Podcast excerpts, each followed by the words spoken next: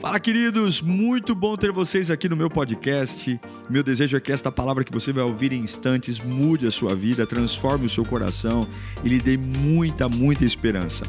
Eu desejo a você um bom sermão. Que Deus te abençoe. 2 Reis 4,38 Diz assim o texto sagrado: Depois Eliseu voltou a Gilgal.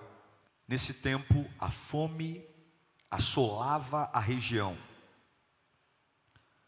quando os discípulos dos profetas estavam reunidos com ele, ordenou ao seu servo: ponham o caldeirão no fogo e façam um ensopado para esses homens. Um deles foi ao campo apanhar legumes e encontrou uma trepadeira. Apanhou alguns de seus frutos e encheu deles o seu manto. Quando voltou, cortou-os em pedaços e colocou-os no caldeirão do ensopado. Embora ninguém soubesse o que era, o ensopado foi servido aos homens, mas logo que provaram, eles gritaram: Homem de Deus, a morte na panela e não puderam mais tomá-lo. Então Eliseu pediu um pouco de farinha, colocou no caldeirão e disse: Sirvam a todos. E já não havia mais o que? Perigo no caldeirão. Uau! Oremos. É a tua voz, Senhor. É a tua voz, que voz poderosa. Minha alma tem fome e sede pela tua palavra. Ah, não há nada que importa mais do que a tua palavra. Peça para Deus falar com você nesta manhã. Você precisa ouvir Deus nesta manhã. Você tem que sair daqui com a palavra no teu coração. Você tem que sair daqui estruturado com o capacete, ah, o capacete da salvação. Você tem que sair daqui hoje com o escudo da fé. Oh, meu Deus do céu, fala conosco, Senhor. Traga o teu espírito para esse ambiente, traga a tua paz para esse ambiente, traga a tua glória para esse lugar, as casas que estão conectadas. Deus, as pessoas que estão agora assistindo este culto, ouvindo, que sejam tocadas agora. A tua palavra liberta, transforma, restaura. Senhor, traga avivamento nesta manhã, conserto. É o que eu te peço em nome de Jesus. Amém, amém. O contexto desse, desse versículo, desse capítulo, é fome. Fala comigo, fome. Quando você está com fome, você não fica bem. Quando você está com fome, você fica agitado, você fica irritado. Cada um reage de um jeito, mas quando eu tenho fome, eu não tenho muita paciência de conversa. Né? A fome, cada um reage de um jeito, mas a fome, ela provoca em você reações para que force você a não ficar numa zona de conforto para ir atrás de comida. Há uma fome. O capítulo 4 todo de 2 Reis já começa com uma viúva cheia de dívidas, que só tem um pouquinho de azeite. E aí o profeta manda ela, ela ir atrás de vasilhas. Enfim, é um capítulo de fome, inquietação, um povo desesperado, procurando comida por toda parte. você tem uma ideia, nessa época havia tanta estiagem, tanta fome, que uma cabeça de jumento era vendida por 80 ciclos de prata. Ossos eram procurados em mercados, carcaças, uma miséria. E foi nesse tempo que o profeta Eliseu está ministrando aos seus discípulos e construindo um seminário. Interessante perceber que havia escassez na terra, mas havia abundante pão do céu no ministério de Eliseu. A sociedade estava morrendo, mas o ministério de Eliseu estava prosperando. Lembra do machado que cai na água e ele pede, ele ora para que, que, que, que, flutue Eliseu está expandindo, e eu quero que você entenda a primeira coisa aqui. Cuidado quando você olha para o cenário que está à sua volta e acha que você vai viver a mesma coisa. Na Bíblia de Gênesis Apocalipse existe uma série de situações onde a sociedade sofre, mas os filhos de Deus prosperam. A sociedade passa fome, mas os filhos de Deus prosperam. É por isso que Malaquias diz: Então voltareis a mim e verão a diferença do justo e do ímpio, daquele que serve e daquele que não serve a Deus. Cuidado quando você traz uma realidade que não é sua para você, porque na oração do Pai Nosso diz: Venha a nós o teu reino. Eu vivo o reino, não vivo a economia do Brasil. Eu vivo o reino. Então, para viver o reino, tenho que ter uma mentalidade de reino. E mentalidade de reino não reclama, mentalidade de reino dá graça. Entende? Mentalidade de reino não reclama, mentalidade de reino dá graça. Graças a Deus por tudo. A Bíblia diz: entrai por suas portas com ações de graça. O que é ação de graça? Obrigado, Senhor. Vendi, obrigado. Não vendi, obrigado. Comprei, obrigado. Não comprei, obrigado. Mas agora está todo mundo com fome. E chegam para Eliseu, fala Eliseu, nós estamos aqui com seus alunos. Eliseu tinha meio que um seminário, nós estamos com fome. E aí Eliseu fala o seguinte: ó, peguem a panela, põe a panela no fogo, põe água na panela e vão atrás de alguma coisa para a gente fazer um ensopado aqui, para a gente comer. Vão atrás. Vamos fazer uma refeição. Vamos, vamos, vamos atrás de alguma coisa. E aqui tem um problema. Há uma fome generalizada. Há uma necessidade. Eu preciso de alguma coisa para aliviar minha fome. Eu preciso de alguma coisa para eu ter paz. E aqui tem um perigo, porque a morte espiritual começa no prato de onde nós comemos. A morte espiritual, escuta isso a morte espiritual começa no prato que você aprendeu a comer. Necessidade todo mundo tem, problema todo mundo tem, anseio todo mundo tem, mas o prato que eu como é escolha minha. Não vem com esse papinho, pastor. Eu não tive escolha.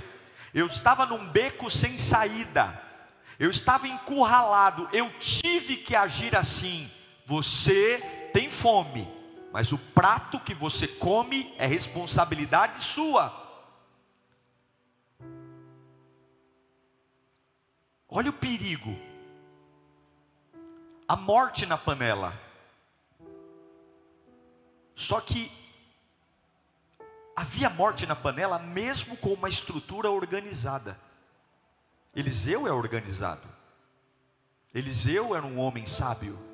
E ainda assim, diante de um ambiente organizado, havia morte na panela. Havia ensino religioso, havia pregação, mas ainda assim havia morte na panela. Havia um professor maravilhoso, a Bíblia diz que Eliseu tinha porção dobrada da unção de Elias, e ainda assim havia morte na panela. Havia comunhão, as pessoas se gostavam, Todos eles eram alunos de profeta, todos eles eram discípulos, servos, voluntários, mas ainda assim havia morte na panela.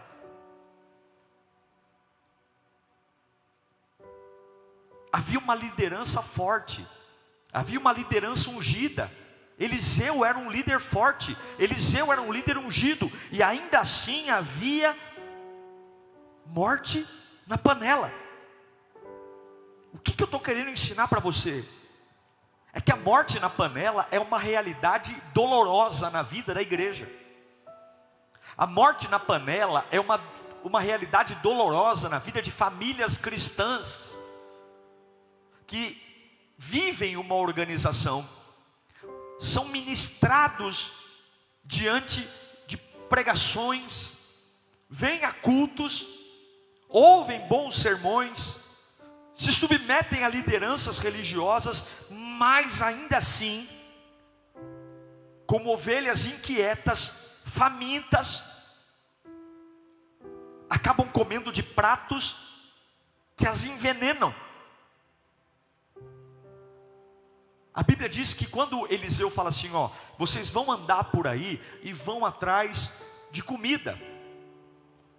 Eles encontram uma trepadeira, uma planta reluzente, que se destaca, e naquela trepadeira havia muitos frutos. E a Bíblia diz que eles pegam os frutos da trepadeira e saem.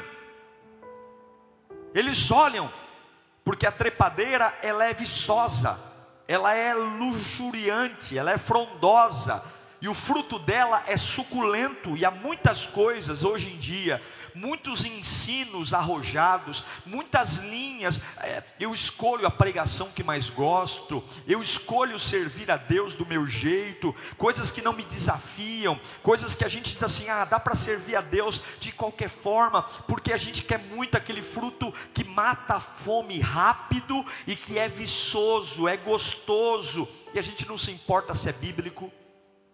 A gente não se importa se é de Deus, a gente não se importa se Deus aprova, o importante é que eu tenho uma fome, e isso aqui parece que vai matar minha fome, e parece ser gostoso. Eu posso estar dentro de uma igreja, eu posso estar submisso a um líder, eu posso estar dentro de uma organização religiosa e ainda assim estar comendo de um prato que está matando a minha vida. A Bíblia manda a gente tomar muito cuidado com aquilo que parece, porque nem tudo aquilo que parece é. Lembra da parábola do joio e do trigo? Lembra? O joio e o trigo são muito parecidos. Eles crescem juntos. E eles são tão parecidos que o dono, quando alguém joga joio no meio do campo do trigo, o dono do campo fala assim para o agricultor: não tira o trigo, ou, ou, ou, perdão, não tira o joio, porque eles são tão parecidos que corre o risco de você arrancar o bom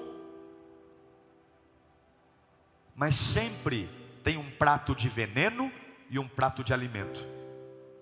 E você tem que entender que tem horas que tem morte na panela. Cuidado com as aparências.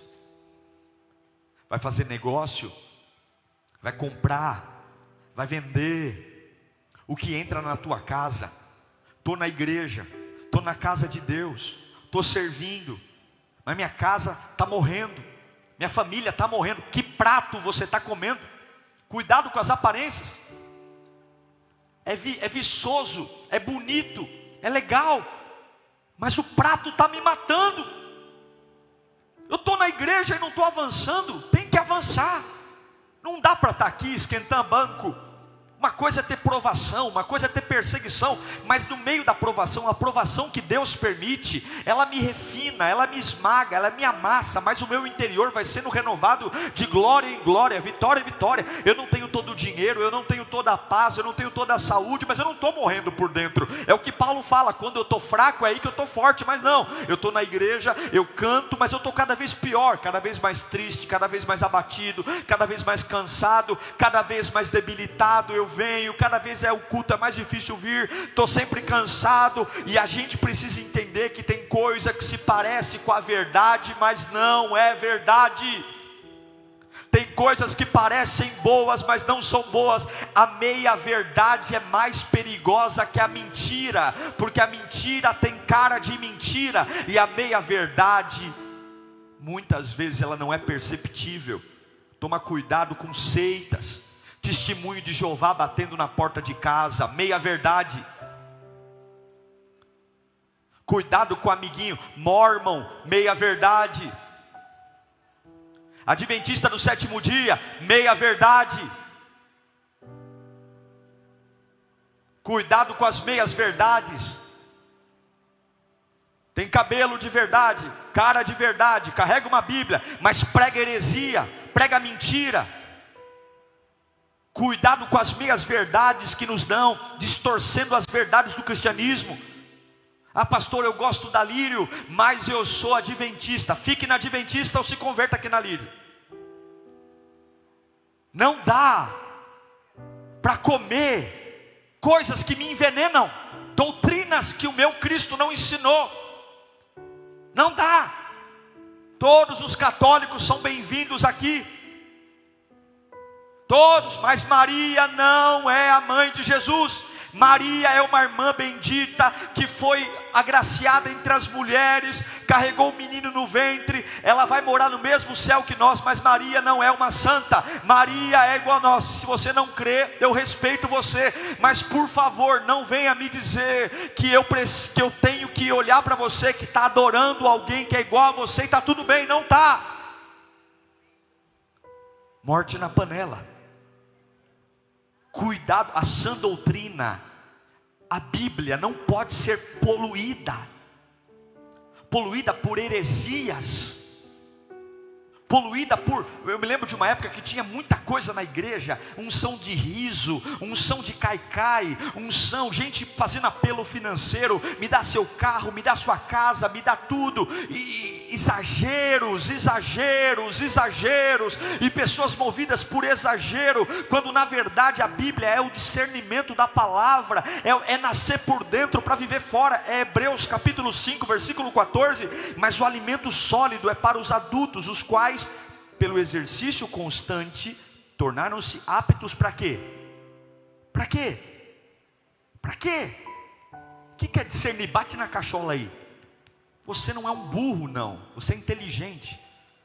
Para entender o que é certo e o que é errado, o que é bom e o que é ruim. Você não pode comer todo tipo de alimento. Você não pode ser uma esponja que, porque tem fome, vai resolvendo a sua vida com pressa. Tem ensinos fantásticos, tem coisas fantásticas, tem coisas maravilhosas que mexem com a nossa emoção, que sacode a nossa estrutura. Por que, que tem um monte de gente que fica rico, dizendo que ficou rico, mas mentira, vendendo curso, ensinando você a ficar rico? Eu recebo aqui no meu WhatsApp, vira e mexe um, um, uns mensagens assim, trabalhe meio período e ganhe 5 mil reais por dia.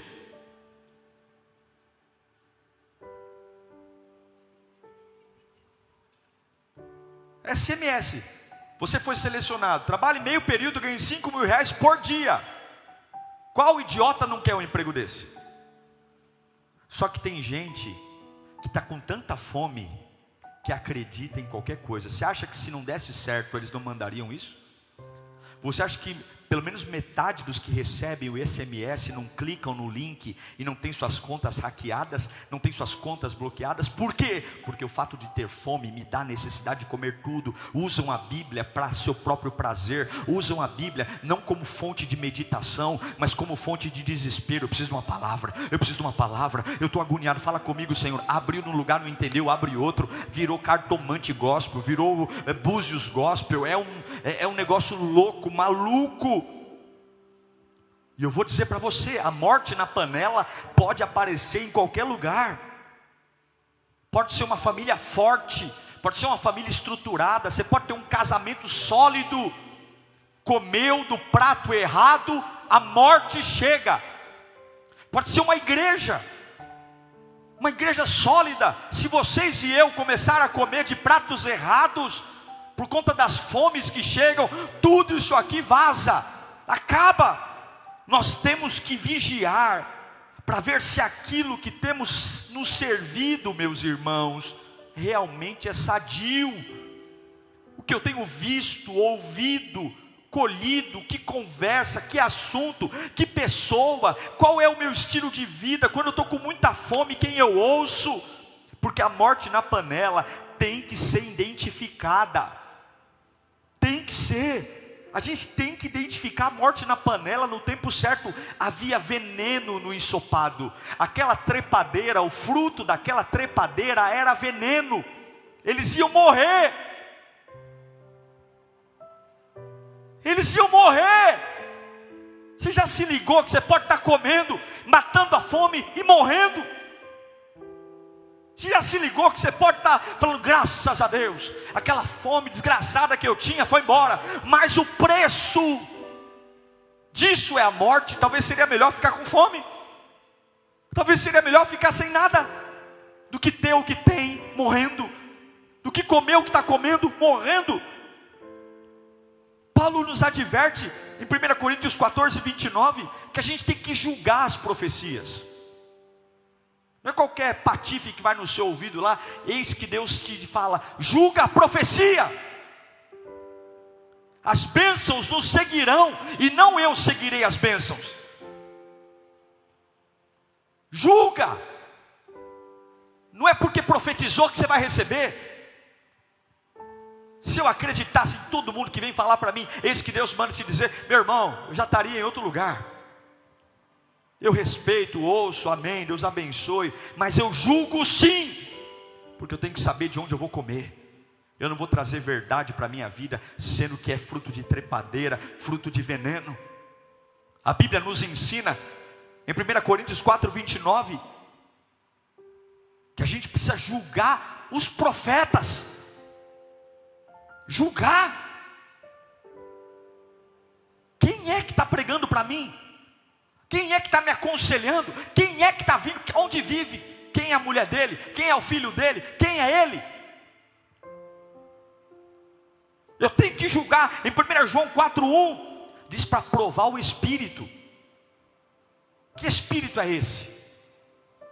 Porque demônio se transveste de anjo. Não, na minha casa é só um monte de sonso. e o diabo está lá, sentadão no sofá, comendo pipoca e tomando guaraná. Essa música que a gente ouve aqui em casa, desperta que espírito? O Espírito Santo ou um monte de demônio? Essas roupas que a gente usa aqui em casa, desperta pombagira ou desperta santidade? Esse tipo de conversa que tem aqui em casa, que no começo a gente estranhava, agora palavrão aqui é normal. Agora palavrão aqui é normal. Agora um bater na cara do outro é normal. Agora um agredir o outro é normal. O que, que esse ambiente tem? Prova o espírito. Prova o espírito. Porque onde Deus está é equilíbrio, onde Deus está vida, onde Deus está afeto, onde Deus está amor. Não, minha casa, eu chego em casa, fico angustiado, eu vou dormir angustiado, eu acordo angustiado. Tenha certeza, Deus não está aí. Mas o que, que acontece? A gente come e continua comendo. E faz cara de sonso. Por quê? Porque bom ou mal está matando a fome. Bem ou mal, eu estou conseguindo sobreviver. Ah, melhor deixar assim, um dia resolve, um dia resolve. Amados, 1 João 4,1. Põe para mim 1 João 4,1. Quero ler com você. Amados, não creiam em qualquer espírito, mas examine os espíritos para ver se eles. Porque muitos falsos profetas tem saído pelo mundo. Meu Deus. Paulo fala para Timóteo, 1 Timóteo 4:1, que pessoas seguirão doutrinas de demônio. Põe 1 Timóteo 4:1, por favor. O Espírito diz claramente que nos últimos tempos alguns abandonarão a fé e seguirão. Não quero a Bíblia, eu quero espírito enganoso. Eu quero matar minha fome. Eu quero meu milagre urgente. E pouco importa se tem vida ou morte. Eu poderia lhe dar aqui uma série de, de versículos. Mas escute: a morte na panela chega quando você é mais apegado à lei do que à graça. A morte na panela chega quando a gente está mais ligado na condenação do que no perdão eterno. A morte na panela chega quando a gente está mais atrás de autoajuda autoajuda do que em poder de Deus, fogo de Deus, unção de Deus. A morte na panela chega quando, ao invés de falar de Cristo, eu falo de mim, minhas dores, eu canto pensando em mim, eu oro pensando em mim. A morte na panela chega quando eu esqueço da importância da salvação e vivo atrás de boleto, de conta, tentando equilibrar tudo no, no, no, nos pratinhos. A morte na panela chega quando a, a, eu, eu começo a ficar contrário e seletivo ao que Deus fala para mim. Eu não quero crer mais em tudo, eu não quero confiar mais em tudo. Não, não, não. Eu, eu, eu quero aquilo que me convém. Eu não quero obedecer. A morte na panela chega quando eu não me importo mais com o pecado. Quando servir a Deus em pecado, servir a Deus mais ou menos, desde que eu tenha cabelo de crente, Bíblia de crente, roupa de crente, sapato de crente, camiseta de crente, a morte na panela chega quando eu estou mais atrás de uma bênção do que da vida com Deus. É quando eu faço barganha com Deus. Se o Senhor me der, eu te sirvo. Se o Senhor abrir essa porta de emprego, eu te dou meu salário. Se o Senhor curar meu filho, eu te servirei. Desde quando Deus me deve alguma coisa? Desde quando eu preciso fazer isso? Agora, escute. Esses homens não morreram. Fala comigo, eles não morreram. Por quê? Porque quando alguém colocou, quando eles colocaram a colher na boca, quando eles colocaram a colher na boca, e sentiram o gosto do ensopado, eles denunciaram a morte. Eles gritaram: Homem de Deus! Peraí, homem de Deus, para gente, por quê? Porque tem morte na panela. O problema não é cair no erro e, lamentavelmente, jogar trepadeiras na panela, veneno. O problema é quando eu sinto o gosto da morte e ainda assim não denuncio e continuo comendo, comendo, comendo. Não! E está na hora de você degustar o sabor do ensopado hoje. Se a sua vida fosse um ensopado, se o seu casamento fosse um ensopado, se a sua profissão fosse um ensopado, se os seus negócios fossem um ensopado, se o seu ministério fosse um ensopado, que gosto ele teria? Não é para engolir direto, não, saboreia. Eles gritam: homem de Deus, morte na panela. Algumas vezes, para a gente ficar de bem com todo mundo, a gente continua comendo a morte. Algumas vezes, para a gente não contrariar familiares, a gente continua comendo o ensopado da morte. Algumas vezes, para a gente não chocar todo mundo, ah, porque dá muito trabalho gritar. Está todo mundo comendo, está todo mundo com fome, deixa quieto. Se der dor de barriga, depois a gente toma um remédio, vamos comer. Se acontecer um problema, depois a gente resolve. Não, você tem que denunciar a morte na, na, na panela. As pessoas estão famintas, elas estão atrás de tudo que dão para elas comerem, mas você não é um filho de chocadeira você não é qualquer um, você não é um abandonado na vida, você é filho de Deus, você não precisa comer qualquer coisa, você não precisa pegar qualquer coisa, você tem pão fresco vindo do céu, você tem alimento, denuncia a morte na panela nesta manhã. Pode ser viçoso, pode ser saboroso, pode ser atraente tem muitos ensinos que nos fazem ficar ali, ó. Ai, agora eu vou ficar rico. Ah, agora eu vou ganhar dinheiro. É bíblico? É bíblico? Agora eu estou com uma estratégia para minha empresa. É bíblica? Agora eu vou ganhar dinheiro. A que preço? Agora eu vou namorar. É bíblico?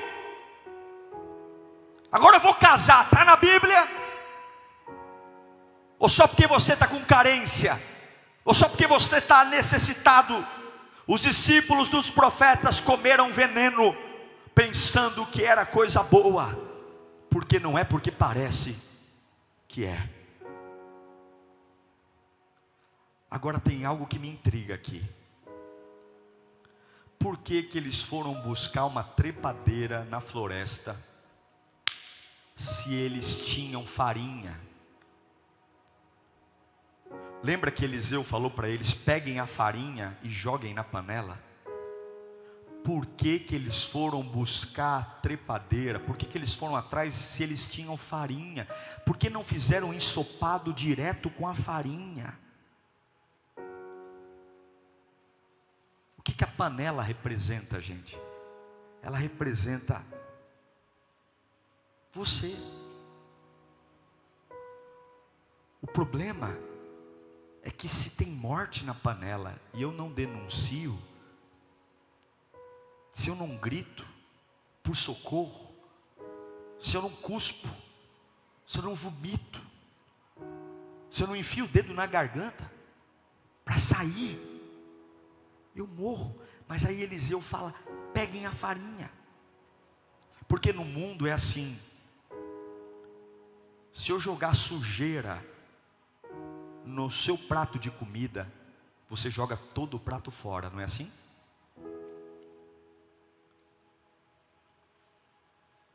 Se eu jogar, se alguém tiver servindo um suco e dar aquela espirrada perto do seu suco, sai aquele ET.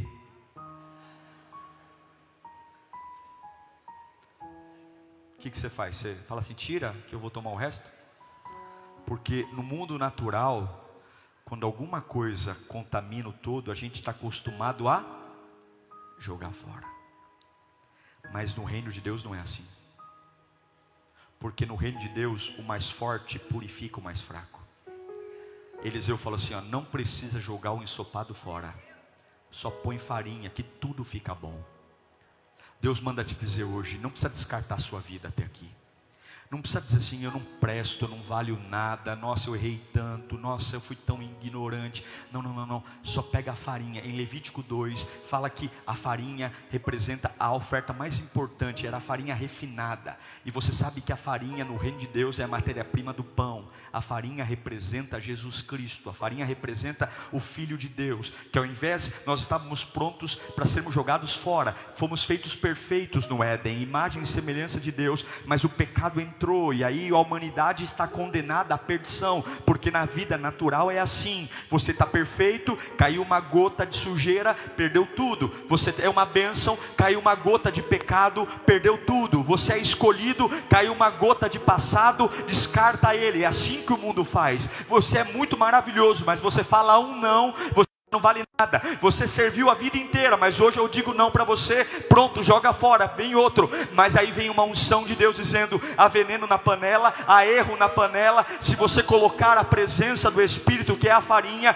todo, todo o contexto volta a ficar bom. Eu não sei para que eu estou pregando aqui hoje, mas Jesus Cristo é capaz de mudar a morte para a vida, a vida sobre a morte, em nome de Jesus. E ele fala: joga a farinha e voltem a comer. Mas não tinha veneno na, na, na, panela? Tinha. Joguem a farinha e voltem a comer. Porque no mundo, se houver algo ruim, joga fora. No reino de Deus, se houver algo ruim, põe farinha que fica bom.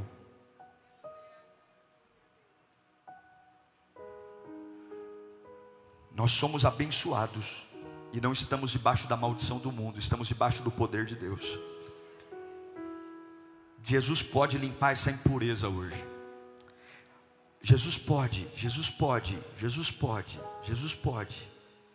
Agora, por que que eles não usaram a farinha? E aqui eu concluo.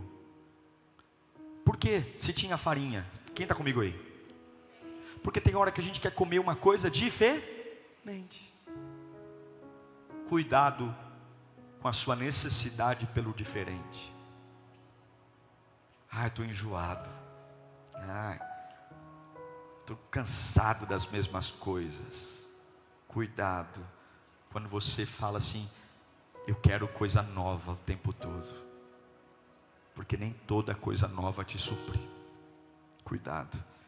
Eles estavam cansados da comida que tinham. Estou enjoado desse casamento, estou enjoado desse trabalho, estou enjoado dessa igreja, estou enjoado das pregações do pastor, estou enjoado de servir. Olha, eu, eu preciso de um tempo para respirar. Aí você vai encontrar uma trepadeira no caminho com fruto maravilhoso, achando que é uma videira, achando que é algo lindo, e vai morrer.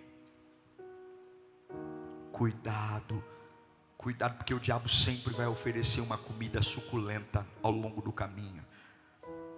Mas Deus manda dizer: a morte na panela tem que ser removida. Fala para o seu irmão: a morte na panela tem que ser removida. Põe para mim Levíticos 2:1. Quando alguém trouxer uma oferta de cereal ao Senhor, terá que ser da melhor farinha. E depois que você põe a farinha, você derrama o óleo. Essa farinha, ela é completamente pura, macia. Não há nada grosseiro nela. Não há nada irregular. Assim como não há nada grosseiro em Jesus. Assim como não há nada irregular em Jesus. Nenhuma característica de Jesus machuca, incomoda, mas confronta. Jesus é a farinha fina. Jesus a entrega a Jesus é a chance que você tem, porque você joga a farinha e diz Levítico 2:1, o óleo vem depois. Você põe Jesus e o óleo vem. Eu digo para você, você não precisa descartar a sua vida hoje. Você não precisa se punir, dizer, nossa pastor, o senhor está pregando aí, realmente eu fiz um monte de bobagem. Realmente eu fui buscar comida onde não devia, eu fui ouvir quem eu não devia, eu perdi meu tempo e realmente hoje eu estou dizendo que estou cada dia mais cansado, debilitado, estressado, nervoso, porque realmente nessa minha fome, nessa minha urgência, nessa minha pressa, eu me perdi e fui pegando qualquer fruto que eu vinha pelo caminho e hoje o meu prato, a minha panela está com, tá com morte, está com morte. Isso não significa que acabou, porque se você pôr a farinha, a farinha, a farinha que gera o pão, a farinha que não faz mal, a farinha nas pregações que você ouve, a farinha nas conversas que você tem, a farinha na forma como você trabalha, a farinha na forma como você lida com o seu casamento, a farinha na forma como você lida com os seus empregados e funcionários, a farinha como você lida com os seus superiores, a farinha quando você serve, a farinha quando você canta. Se você pôr farinha, acostumar pôr farinha na panela, quando você coloca Jesus no meio da sua vida, o que era veneno se purifica, o que era veneno vira vitamina. Quando você põe farinha nas suas conversas, aquelas conversas que matavam todo mundo, faziam todo mundo chorar, gera edificação, gera aconselhamento. Quando você põe Jesus no seu diálogo, você não sabe lidar com dinheiro, mas quando você põe Jesus nos negócios, você aprende a ser justo, você aprende a honrar seus compromissos, você aprende a ser leal e fiel. Quando você põe Jesus nos seus negócios, a maldição vai embora, a mesquinharia vai embora, a impureza impureza se compromete com você na panela da morte, mas agora não. Jesus é o único e maior que pode arrancar a impureza. Quando você se torna impuro, só Jesus nos torna puros. Eu quero Jesus, eu quero essa farinha. Põe uma farinha, põe a farinha no caldeirão e voltem a comer, porque você não vai ser descartado, diz o Senhor. Você fala, pastor, eu estou perto de perder tudo. Se você pôr Jesus, você não vai perder tudo porque Jesus ele transforma o veneno em antídoto. Jesus transforma o que ia matar em vida. Ele faz isso. Ele é por isso que nós não servimos a homens, servimos a Deus. É por isso que o que mexe na nossa cabeça não é da terra, é do céu. Porque o que é da terra é assim, joga fora, descarta, vai buscar outro. Jesus diz não, só por farinha, só por farinha que eu restauro esse casamento doente. Só por farinha que eu restauro essa empresa prestes a quebrar. Só por farinha, põe farinha. Mas pastor, eu já venho à igreja. Não se trata de vir à igreja, pelo amor de Deus. Lembra, eles eram alunos de Eliseu, eles vinham à igreja, eles eram liderados por Eliseu. Não tem nada a ver com essa carcaça aqui, gente. Você não é abençoado porque vem à igreja, tira isso da sua cabeça. É Jesus, é amanhã de manhã, é terça-feira de manhã, é quando eu estou sozinho, é quando eu estou com fome, e é um monte de comida à minha disposição, e eu digo: não, eu quero a farinha, eu quero farinha. A farinha ela não é tão suculenta como o fruto da trepadeira, mas ela tem vida. E ela me sustentou até aqui, ela vai continuar me sustentando. Você não chegou aqui por sorte, você chegou aqui porque Benézer até aqui o Senhor te sustentou. Eu quero declarar, levanta sua mão para cá, que a tua farinha está descendo aqui hoje toda a morte que estava sobre o seu casamento, sobre suas finanças, sobre a relação com seus filhos. Se você pôr farinha hoje, não precisa jogar fora, não precisa descartar, não precisa abandonar, não precisa. Se você pôr farinha e a farinha está aqui, a farinha é o pão da vida, Jesus. A morte acaba hoje. Deus vai começar a dar vida. O mesmo lugar que te angustiava vai te trazer vida. O mesmo lugar que te torturava vai te trazer paz. A mesma panela que disse eu vou arrebentar você é a mesma panela que vai te dar nutrientes, vai te dar sustento. Não precisa jogar tudo pro alto, não. É só ajustar o que você põe na panela. Levanta suas mãos. Eis que o Senhor te enche de farinha hoje. Eis que a glória de Deus vai até você agora. Eu consigo ver pessoas que entraram aqui amarguradas, voltando para casa hoje com um sorriso e vai dizer: Eu vou trabalhar no mesmo lugar, eu vou trabalhar na mesma casa, eu vou lidar com as mesmas pessoas, mas eu estou cheio de farinha. Eu estou cheio de farinha. Eu estou cheio de farinha. Eu estou cheio de farinha. Eu estou cheio da presença. Eu estou cheio de Jesus. Eu vou cantar sobre Ele. Eu vou pregar sobre Ele. Curve a sua cabeça, Pai, eu oro por esse povo.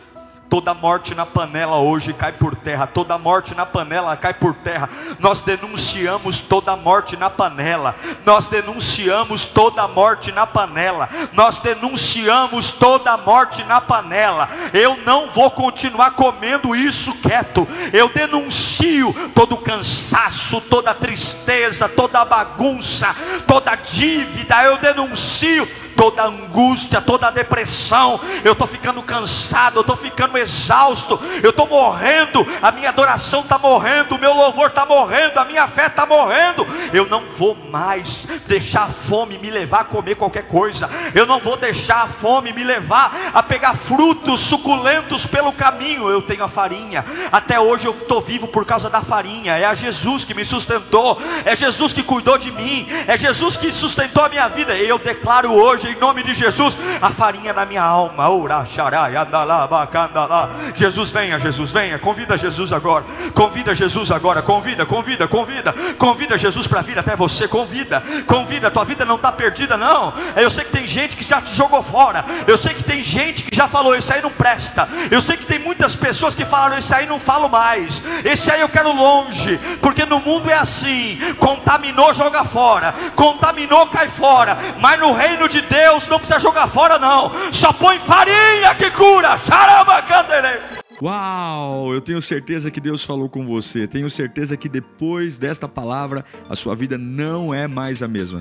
Peço que você também me acompanhe nas minhas redes sociais: Instagram, Facebook YouTube. Me siga em Diego Menin. Que Deus te abençoe.